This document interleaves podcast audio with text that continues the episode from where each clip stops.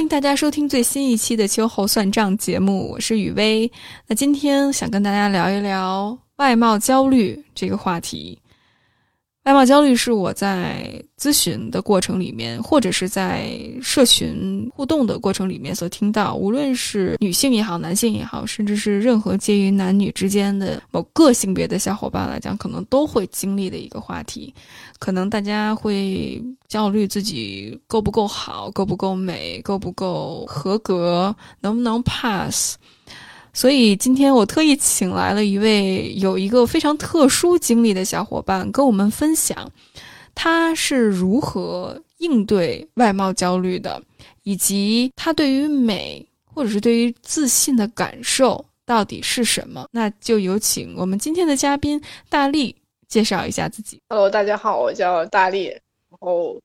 我这人没什么标签，可能比较喜欢撸猫，对。咱们一开始其实咨询的过程当中聊的更多的还是关于你的一些人生选择的问题，所以我听到其实有很多时候你对自己的自我的认知也好，或者是选择也好，还是受外界的影响多一些。其实内心的力量感时强时弱。那在容貌焦虑这个方面，不知道大力你有什么从小到大有什么经验可以分享的吗？我自己的话，就是我小时候一直觉得自己腿特别粗，然后因为我中考的时候那个体育成绩比较好，我中考体育是满分的，但是我前前后后练了七八个月吧，然后我就把那个腿就练得挺壮的，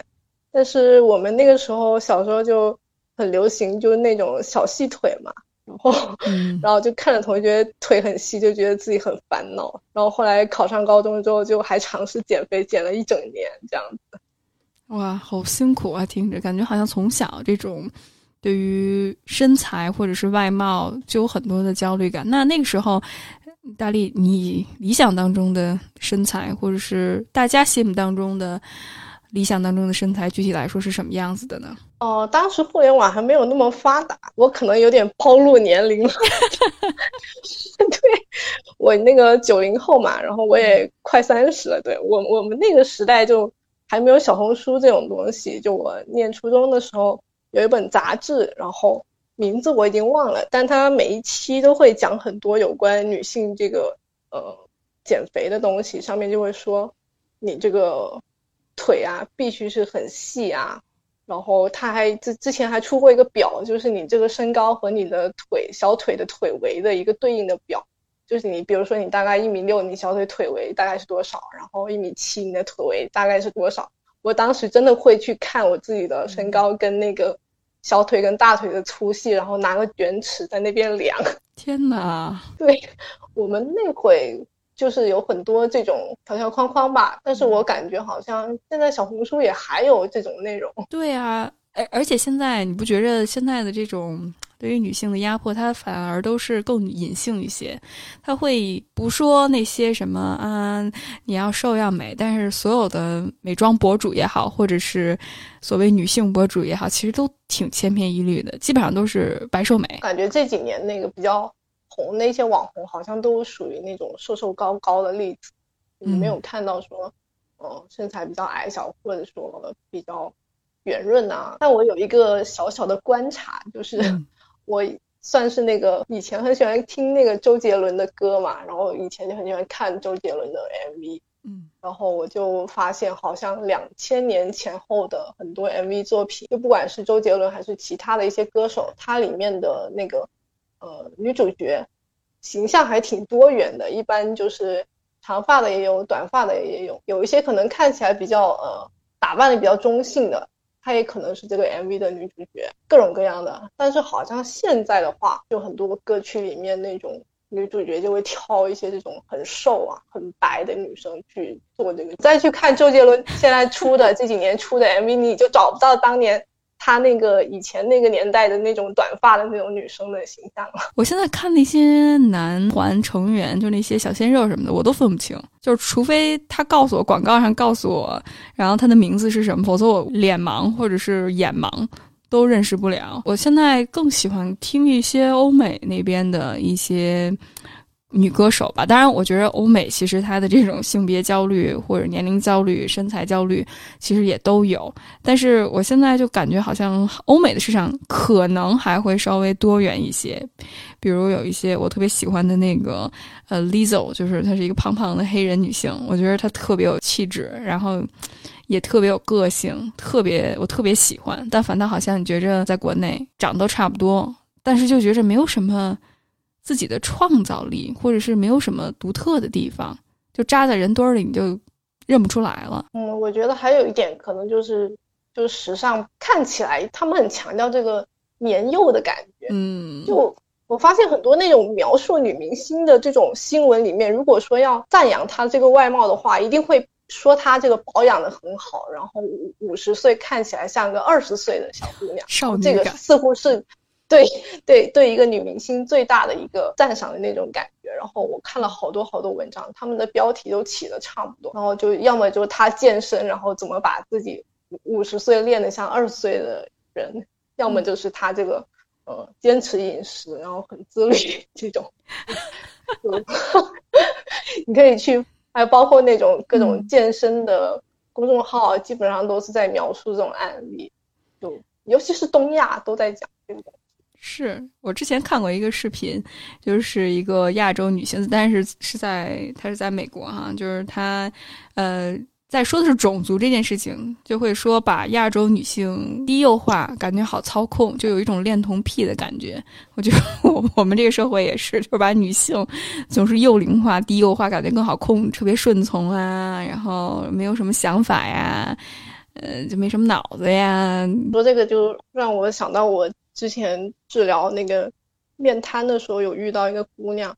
她那个整容的理由就刚好就是这个，她是那个眼睛就是有点像我们传统说的那种丹凤眼，然后她就看了很多呃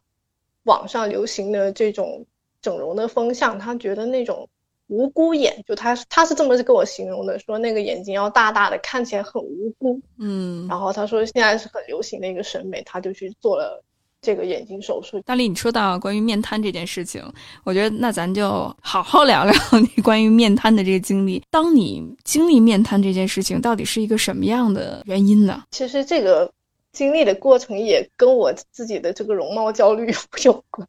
对，因为我觉得自己的牙齿不好看，我就很想去整，然后结果我去看了一些医生嘛，然后医生就说那个。我脸上的关节，它那个位置叫颞颌关节，说颞颌关节错位了，不把关节给矫正过来的话，我就没办法做这个，呃，牙齿正畸的这个东西，所以我就去做了这个关节的手术。那结果非常的倒霉，我就成为那个百分之一、百分之二的那个术后损伤患者。一开始那么希望自己变得美。到一下子面瘫了，那经历了一个什么样的心路历程呢？因为我当时发现的比较晚，因为我当时做完那个关节手术之后，脸就肿了。就我不知道你有没有看过那种整容后的视频，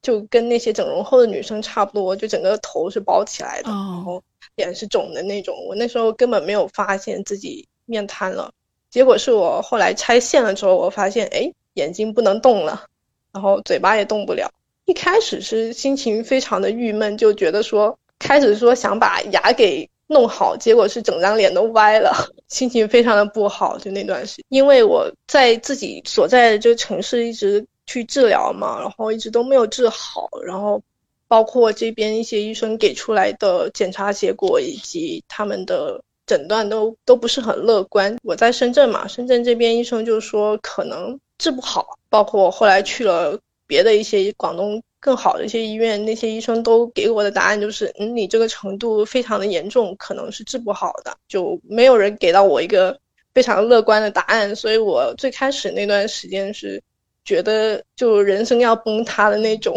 因为我当时有一个很严重的一个症状，就是我的眼睛动不了，有一只眼睛没办法眨。然后它出现了很多很多的并发症，比如说我一天会流泪几百次，非常的痛苦。那段时间就整个眼睛，晚上我没办法闭眼睡觉，我要拿那个胶布把眼睛给贴上那种。然后白天还不能晒太阳，因为一晒太阳我的眼睛就会流眼泪，就所以当时起码有整整一个月眼睛都肿的那种。因为他这个病的话，百分之七十的人他是比较轻一点，可能就他能自愈，但是有两三成的人就可能会类似我这种，他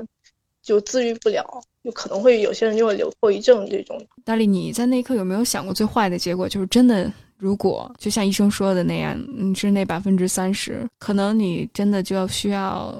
这在这个状态里面是生活。我最开始是抱着那种心态，就是说我最开始是觉得我只要去更好的医院，那更好的医院一定会有更好的治疗方案，那就那就有很大的几率能够治好。但是后来实际上就嗯去的一些更好的医院，结果给出来结果也不是那么的好，所以后来我就嗯。心态有一个转变嘛，我就觉得说我自己假设了一个最糟糕的结果是什么，然后去看这个最糟糕的结果下面它有一个什么样的一个解决方案。那我就查了很多的资料，我就看到很多国外这种患者，比如说他得了面瘫之后他没有治好，他眼睛闭不上，他就会去做一些手术，比如说在眼睛里面装了一个弹簧，然后他眼睛就可以正常的闭合。那我觉得评估之后，我觉得，呃，我面瘫最坏的结果就是这个，可能会比较痛苦，但是 就，嗯，因为我当时是觉得这个就是一个最坏的结果，就是我可能要去做这个手术。那，呃，那可能还有一个结果就是会变丑嘛。那我觉得跟眼睛闭不上比起来，变丑是 OK，我能接受的。嗯。嗯，因为我觉得当时我心态已经有一个很大的转变，我当时觉得说我只要五官能正常使用就行了，管它丑不丑。哇塞，那这真的是一下子就接受的了吗？还是大理你有一个思想斗争的过程？就是从之前可能会如果不符合标准，可能都要焦虑很长时间，到现在真的这种面部有。很大的改变，甚至是可能是没有办法逆转的改变，一下子就能接受这个部分，很快就接受了吗？还是它是有一个阶段和过程的呢？呃，其实并没有。我一开始是心情很郁闷，当时因为每天晚上都要贴那个胶布睡觉嘛，我当时就心想：天哪，这个这何时是个头？然后我那会因为心情也非常的不好，一开始也没有想说自己去看一些国外的资料啊啥的，就。那段时间就有点抑郁吧，然后有时候晚上就吃安眠药会吃的比平常多一点。当时是通过，呃，更多的安眠药的方式去保证自己的一个睡眠，因为我觉得，呃，如果睡不好的话，第二天起来会心情会更不好，它给你带来很大的压力，影响到你的休息，包括你的正常生活。然后之后可能。慢慢才能够接受，所以也是是有一个过程的，是不是？基本上我观察的，像得了这个病的重症患者，尤其是像我们这种可能需要三个月甚至更长的时间去治疗的这批患者，他们多多少少都有这种情。女性的话更严重一点。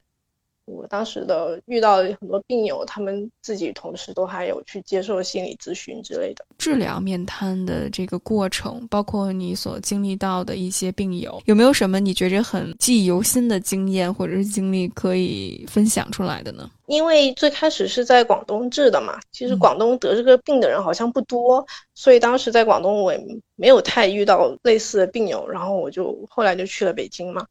北京的话，我去的那家医院每天大概有一百多个病人，那我就能看到来自全国，甚至还有甚至还有那么一两个外国人这种面瘫的病人。里面我就发现有六成甚至七成都是女性。然后我一开始也觉得很好奇，说为什么这个病好像很多都是女性去得嘛？后后来去聊天之后就发现，很多是因为有一一小部分女生她是因为接受了这个整形外科手术，然后。损伤了面神经导致的，所以整体来看的话，这个得面瘫的治疗上面，这种女生的人数会更多一点。在整个治疗过程里面，你觉着这个男性和女性他的反应有什么不同吗？基本上每天去到那边去做一个治疗的时候，我会跟很多病友聊天嘛，有男的有女的，我会发现基本上只要是女性的病友，她就会经常会问我一些问题，比如说，哎。你看我这个左右脸是不是不对称？你看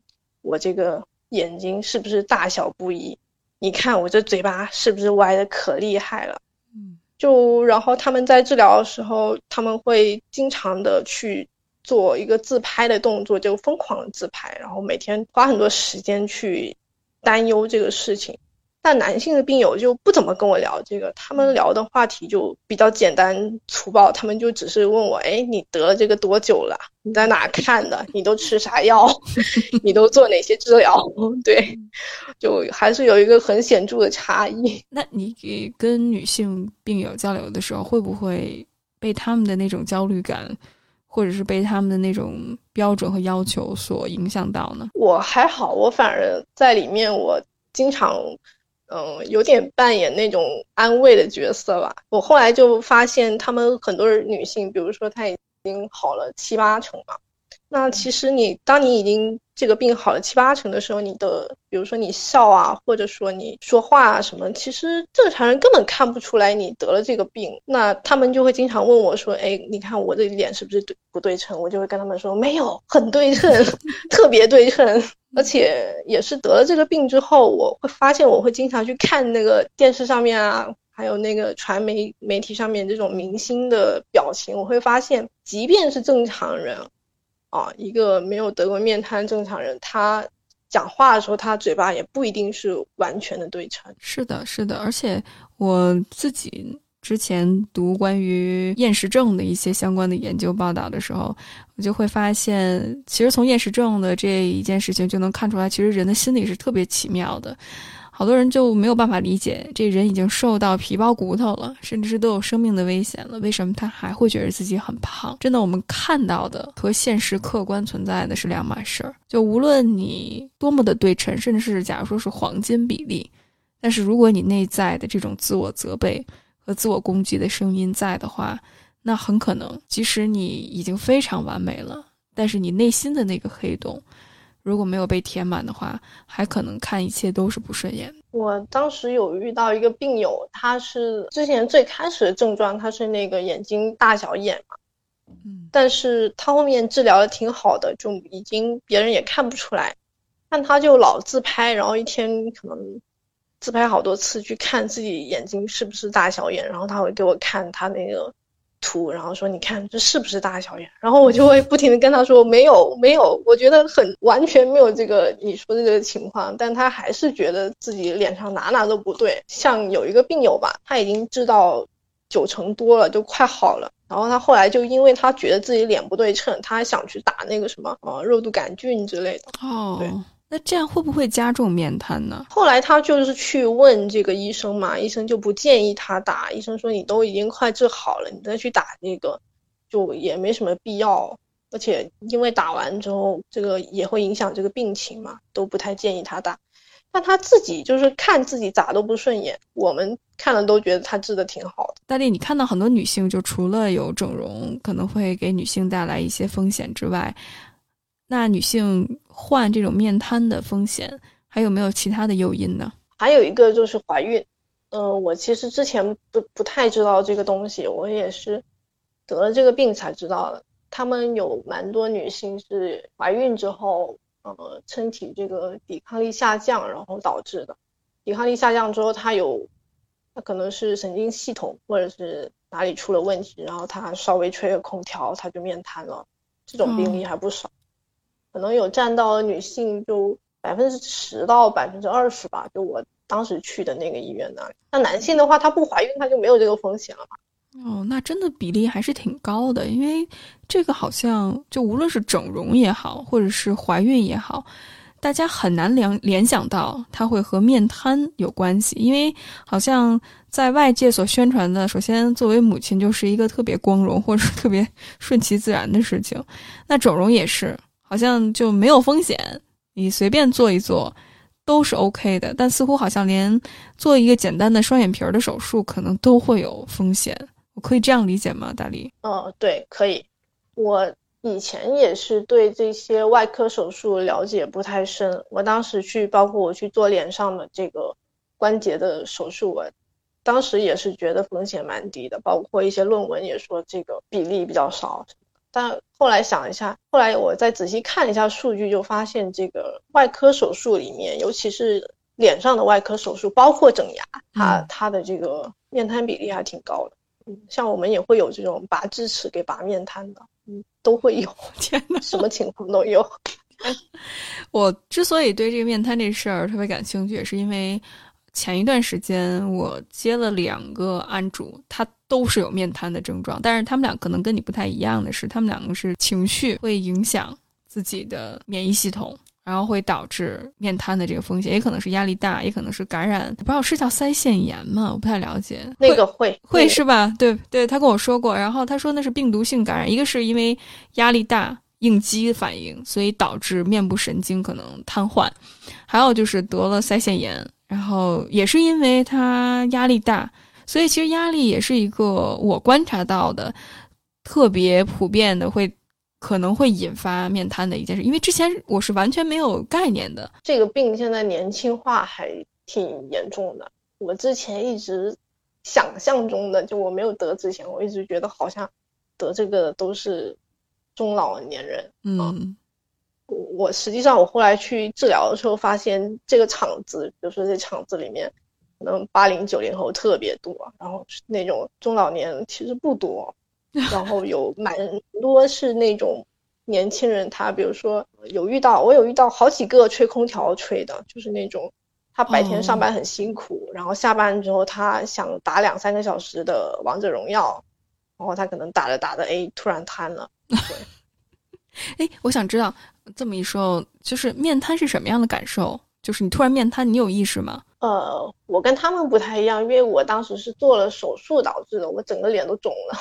所以我当时的一个感受就是，我突然觉得脸上的神经好像很多地方突然动不了那种。刚开始得的时候，因为它还没恶化的时候，其实没有那么痛苦，但是它一般这个病一周之内就会发展到高峰，最严重的时候你就是。吃饭，你那个饭会从嘴巴里面掉下来，然后吃饭也吃不好，那个眼睛也闭不上，笑也笑不了，就各种。哇，那听起来好严重。尤其是我最开始面瘫的时候，我自己都不敢笑，我就老觉得自己瘫了，别人会看出来，然后我会担心别人的一个想法。那很多呃患者他并不是做不了表情，他是有心理障碍在这里。他即使他嘴上说他。嗯，没有这个障碍，他实际上他你跟他细聊，你会发现他们在人际交往这块心理上是障碍很大，因为他们都很担心，很担心自己的这个容貌会影响到跟朋友的交往什么的。那比如说一些比较激烈的表情，比如笑啊、哭啊，如果你得过面瘫之后，会不会因为笑和哭再会反弹呢？我有遇到一些反弹的这些患者，但他们通常他。就是再次得这个病，不并不是因为做表情，而是因为他可能有的人他本来治好治好之后，几年之后他比如说怀孕，或者说因为一些你你说的压力性事件，或者说他受风了，或者是感染了，他有可能会再次的复发。对，这个病是有复发的可能。这种社交障碍或者社交恐惧，可能更多的还是来自于之前的这种治疗的过程，可能会对人造成一些。自信心也好，或者是自尊心也好的一种打击。自己，包括我自己当时的一个心态，就是我当时有呃一些朋友想找我玩，就我那段时间病的比较严重的时候，我都拒绝了，我就不想让他们看到我这么丑的一面。嗯，对。那我我跟很多这种病友去聊的时候，他们有一些会有更多的担心，比如说他们会担心说自己会不会因为这个表情。别人都不愿意跟他们做朋友这种想法，但是其实你用正常人的推理，你其实不会因为别人做表情的时候嘴巴有点歪就不跟他玩，其实是并不会的。但是好像很多人都会有这种担心。虽然听起来大力你现在说的可能很轻松很自然，但我相信的确在这个过程里面是有很多的情绪的反复，还有一些挣扎。还有很多面临了很多的困难和挑战，但是总体感觉好像，无论上次我们聊这件事情，包括这次，感觉好像你比一般女性的这种焦虑感和程度要稍微好一些。那你觉得是什么会让你有这种没有被他们的这种焦虑感，或者是没有被那些外貌的这种焦虑、社会所对女性的这些期待所影响的呢？这个是因为比较巧，就是成年之后，我自己在大学里面就是有接受过一些这种性别方面的教育，包括性别平等啊、女权主义啊，然后各种相关的理论。那毕业之后，我自己相对于青春期的时候，我的容貌焦虑已经少了。整个治疗的过程当中，我比较关注的是这个疾病它怎么去康复理疗。我很多时间可能会去上网找一些资料。然后去看国外人是怎么治的，然后吃什么药啊，然后去转移我的一个注意力，因为我发现我刚得病的时候，我一直就是自拍，然后去过度的去关注自己的容貌的时候，他反而就是好像那段时间好的特别慢。有遇到一个病友吧，他是呃那种得病之后他特别的焦虑，但是他没有去做一些心理疏导，然后也。因为他觉得去做心理疏导是一个很丢人的一个事情，然后他就治疗的时候他就很痛苦，他基本上每隔几天，他就会，呃，在小红书啊，在他的社交媒体上发一些内容，就说他自己觉得自己这个人生要完蛋了之类的各种内容，我就能看出来，其实很多患者他们的这个抑郁的这种情绪就是比我当时要重很多，我只是当时会。选择有去吃药这个方式，所以就可能中间没有经历那么多的痛苦。我在想，如果我当时没有去吃这种安眠药物，中间就可能会就是更加的困难吧，就治疗起来。大学的时候学了女权主义啊，这个理论会强调说，嗯，就是社会给女性太多的这种枷锁，比如说容貌方面啊、身材方面。我那会也是读了很多书嘛，然后也看了一下欧美的这种文化，就觉得哎。其实亚洲这种白瘦幼，或者说追求很极致的完美，没有必要。那每个人他都是一个很独立的一个个体嘛。我毕业那会，我已经已经对我自己这种什么腿型啊，然后脸型啊这些已经没有太大的执着了。所以就等于我治疗的时候，我其实没有没有花那么多时间去考虑说我，嗯，这个脸的一些问题。那我就可以用更多的一个注意力去关注在治疗上面。那有些女孩可能就会说：“说道理我都懂，好像我也读到了很多关于女性主义的理论书籍也好，但是好像似乎感觉内心力量还是不够强大。那可能周围如果女孩们都关注，呃，怎么穿衣服呀、瘦啊、要变白呀，呃，是什么样的？”容貌可能更吸引男生啊，这些那很可能就会被带偏。我不知道你有没有过这种顾虑呢？我记得我刚开始得面瘫的时候，我有一段时间就是觉得自己长得特丑，因为面瘫之后那脸都会不对称嘛。嗯，对，我我就觉得啊，天呐，丑爆了！怎么会世界上会有这么丑的人？后后来就是，后来我跟几个病友聊天之后，也有也从他们身上得到了很多的力量，然后特别是有。那种，呃，腮腺瘤以及听神经瘤手术的几个病友，他们是因为在脸上切了这个肿瘤，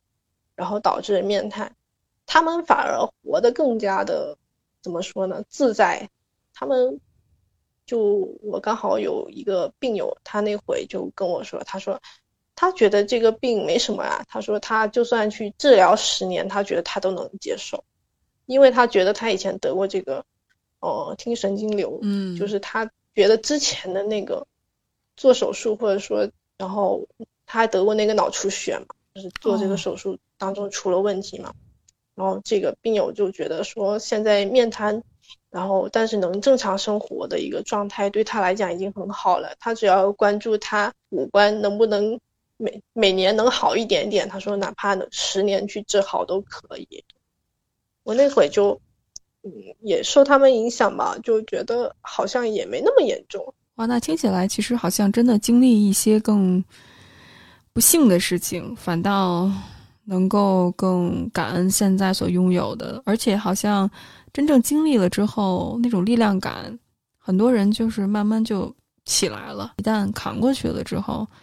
似乎内心的这种坚韧度，或者是应对一些不幸，在常人看起来。都无法面对的事情，似乎对于他们来说是顺其自然的事情。是的，我之前还有遇到一个病友，他是呃腮腺瘤导致的，然后他那个腮腺瘤后来不是切了嘛，嗯切了之后他也是得了一个重度面瘫，然后后来这个女孩治疗时间还挺长，她整整治了接近两年，现在差不多治好了。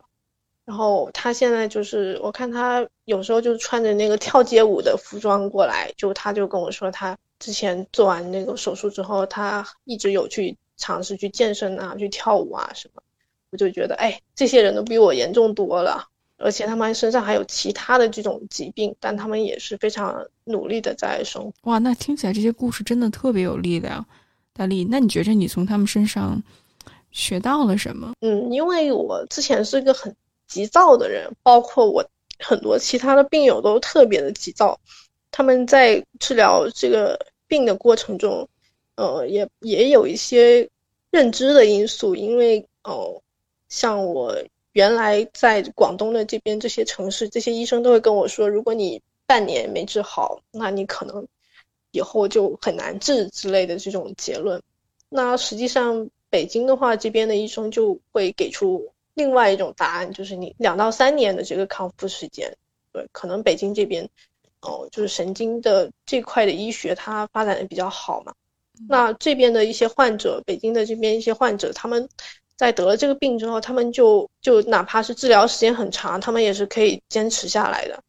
那我一开始的话，我就会觉得说，我好像呃一两周这个康复的很慢，我就很担心。但后来我看他们这帮病友，就是有的治了一两年就还在继续治的时候，我就觉得，哎，其实好像也没那么糟糕。对，就可能自己之前的那个期待太高了吧，就总觉得半年没治好或者怎么地，就可能会不好。那后来有这个认认知的一个改变之后，再包括这种看到这种病友他们康复的这个过程，就会觉得，哎，其实也没那么难，对，就是可能时间上比较难熬，但是你坚持过下去的话，还是有很大的一个几率可以治疗。这个社群，就小小的这种病友的社群，给你了很多的力量和鼓励，帮助你去调整自己的期待，给予你一些情感上的安慰。还有情绪上的一些抚慰，更重要的是，你从他们身上感受到了一种力量，看到了一种可能性。我觉着这种我不孤单，一切都有可能，只要我去打开自己，多尝试，似乎没有想象当中那么难。因为我听到好像大力你也提到，现在你觉得看病不是一件很恐怖的事，而且我还记得你跟我说过，好像你你外婆还是你的奶奶之前跟你说过，什么什么都不是事儿，积极的心态。好像就会有影响。嗯，这个是对我，我有个奶奶九十多岁嘛，我奶奶挺有意思的。我奶奶她以前就是不管生什么病，她都会有一个信念，就是她觉得她自己一定能好，哪来的这种信念？嗯，然后他不管得了什么病，他都有这种感觉。那我觉得他这种想法可能是支撑他就是很长寿的一个原因。可能在一些人看来，这是所谓的。盲目自信，但是好像 它也是一种力量。是的，其实心理学好多研究显示，祷告其实有一种神秘的力量在。当然，嗯、呃，这也是听起来有点鸡汤啊，但的确，我觉得积极的心理暗示，甚至是隔空的一些祝福，有一种奇妙的、不可知的背后，目前还不太了解的一种功效在。所以，其实有有希望是一件。确实给你一些盼望或者是动力的一件事情。那我其实特别感兴趣，但因为我们我我觉察到刚才你说的好多的例子，给你力量的例子都是来自于女性。那你觉得男性的这些患者身上，你有没有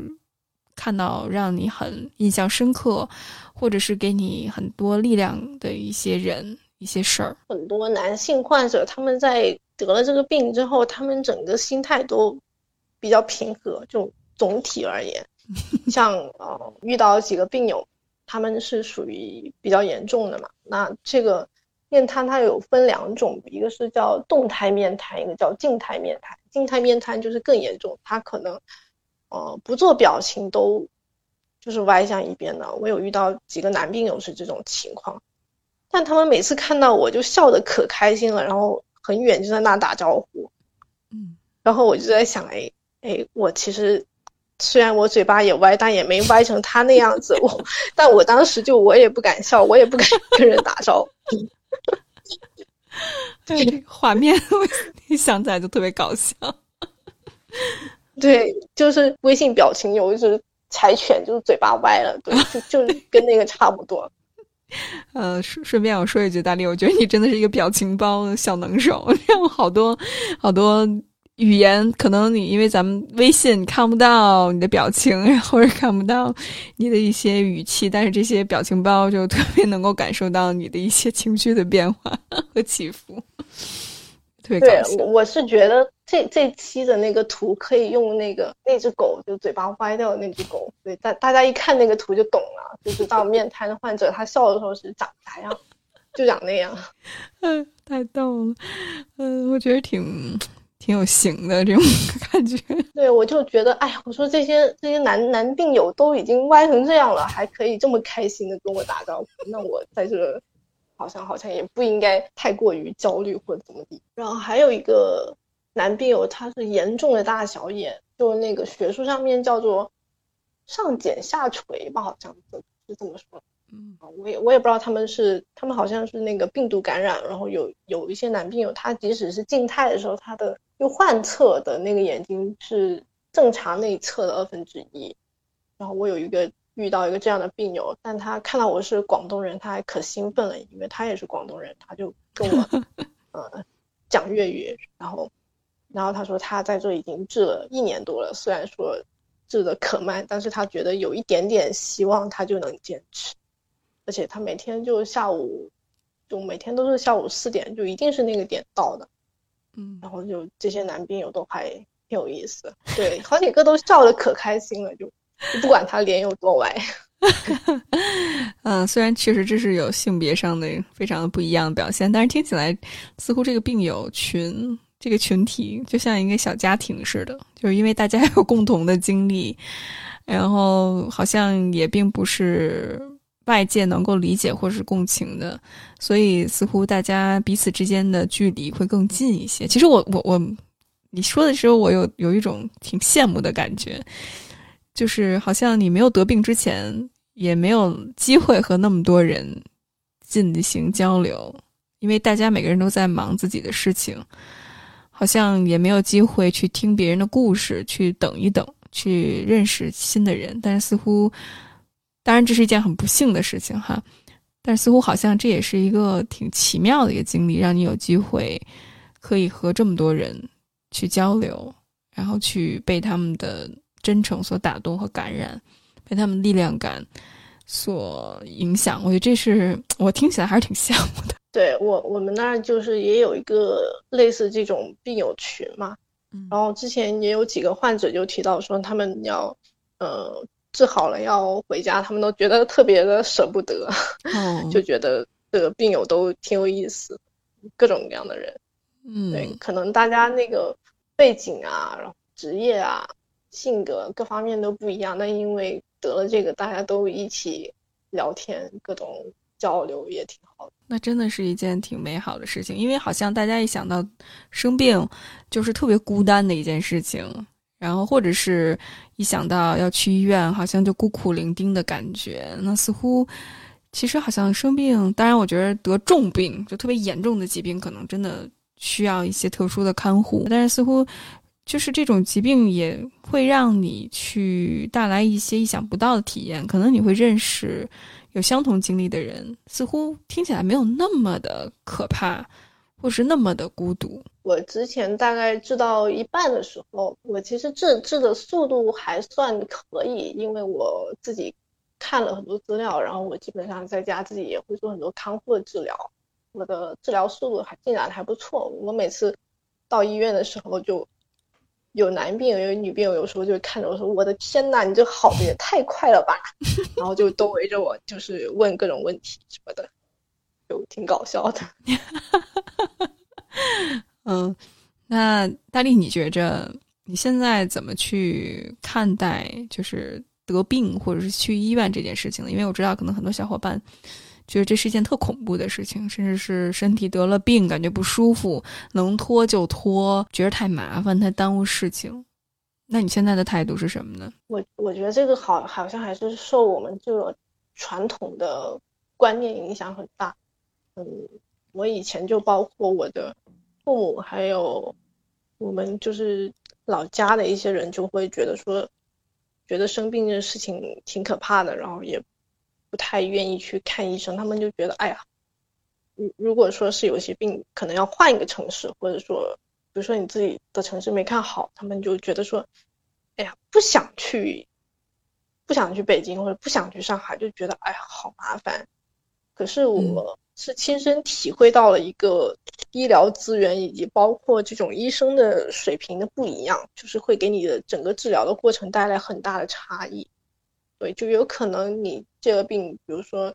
在你自己那个城市没治好，但可能在北京你就就。嗯，一段时间也能治好，或者说你能得到一些更权威、更科学的一些这种解答，那对你对，因为你自己了解这个病之后，你自己这种恐惧感也会消消除很多嘛。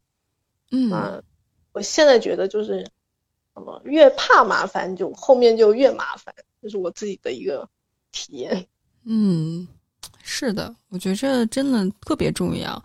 以以前也会觉得，好像一直去医院会是一个自己显得自己很虚弱，或者显得自己显得自己有问题的一个行为。那后来去多了也就习惯了，就都成第二个家了那那种感觉。哇，第二个家是医院，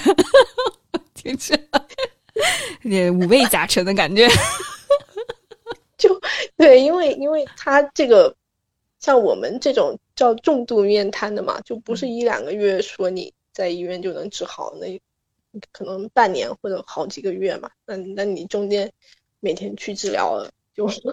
时间长了，你也就习惯了。太可爱，你就包括这种什么觉得医院很晦气、很脏啊，这种想法都都会没有了。回过头来，我们看一看，我们今天主题就是关于容貌焦虑这件事情。大力，你觉着经历了面瘫这件事情，包括这种时喜时忧的治疗经历，那你有没有对自己的容貌焦虑？或者是对容貌焦虑整个这个理解有没有什么影响？新的认识呢？我觉得以前更自己更像是那种理论派吧，道理都懂，但是别人一说我最近晒黑了或者哪哪不好看的时候，我自己就会反思：哎，是不是最近身材没管理好？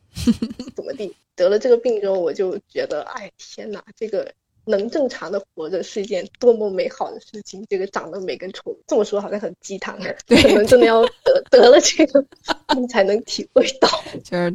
大力的意思，就是大家如果想治好容貌焦虑的话，去面瘫一下，尝试一下面瘫，就治好了，以毒攻毒的感觉。对对，真真的会有。反正我我这有，就是那种，尤其是得得了这个病。三个月或者半年以上的患者，他们的这个容貌焦虑的这个比例就低很多，反而是那种刚得的，他就很各种焦虑。那当你得了半年，你还还是这样，或者说治的比较慢的时候，你很多人他也就接受了。那大力，我我想问的就是，既然得了这个病，那他会不会给你一些力量感或者是自信心呢？就是因为如果我们觉着 OK，我们的容貌不重要。我们的外在不重要，什么重要呢？我那会，因为我当时的一个症状就是我，我的眼睛闭不上，然后我嘴巴歪了。我，但我自己是一个特别喜欢摄影的人，我当时就觉得说，如果我没有一个很好的容貌，那至少如果我眼睛能用，OK，那我就能一直去玩摄影，我觉得这就够了。对，所以，所以我当时就那那回会去想很多问题，就是什么东西是。对于人生来说更重要的，后来就觉得说，比如说我能去做一些我喜欢的事情，这个可能比我长得好不好看的更重要一些。嗯，而且，呃，更有意思的是，我之前是因为自己觉得自己牙齿不好看嘛，我觉得，我觉得自己要去矫牙，然后，但真的后来嘴巴歪了之后再去看以前照片，我天呐，以前真美。那你觉得是什么会让你觉得那个时候的你是那么美呢？一方面是有对比，第二个是觉得说，其实自己以前太吹毛求疵了。就是，当你这个脸真的歪过一次之后，你就觉得我天，就是脸上这种很小的这种瑕疵根本都不算什么。那现在你觉得什么是真正的美呢，大力？我觉得你只要能接受自己就是美。真正让我感觉很美的人，不是外在那些强调的。刚才我们提到那种白瘦幼啊，我反倒觉得是特别自洽，或者是特别能够接受自己最本来的那一面，能够真实的活着。我觉得这就是特别美的一件事情。真的，这种真诚，或者是能够把自己真实的一面袒露出来，面对自己，接受自己，我觉得这是真的给我一种美的感受，而且这种美是不会随着时间。情况的变化所改变，我觉得反倒这个这个魅力是无限的，而且它是能够打动很多人。后来得病之后，尤其是当我的很多很严重的病友好几米以外，然后用这个非常歪的一张脸朝我打招呼的时候，我觉得我天哪，那真的是太好了那种感觉，就是我其实完全在那一瞬间就觉得很开心，完全不会觉得他们这这些人长相上会有什么的。呃，问题影响到我们的交往。那我听到，可能这件不幸的事情会让你更加关注自己，特别是关注自己所热爱的，而不是纠结于外在的一些期待还有要求。那这真的是一件特别宝贵的收获。我觉得这个病反倒是增强了我对我自己的一个认知和自信。这这听得挺扯的，我其实现在脸都没完全好，就。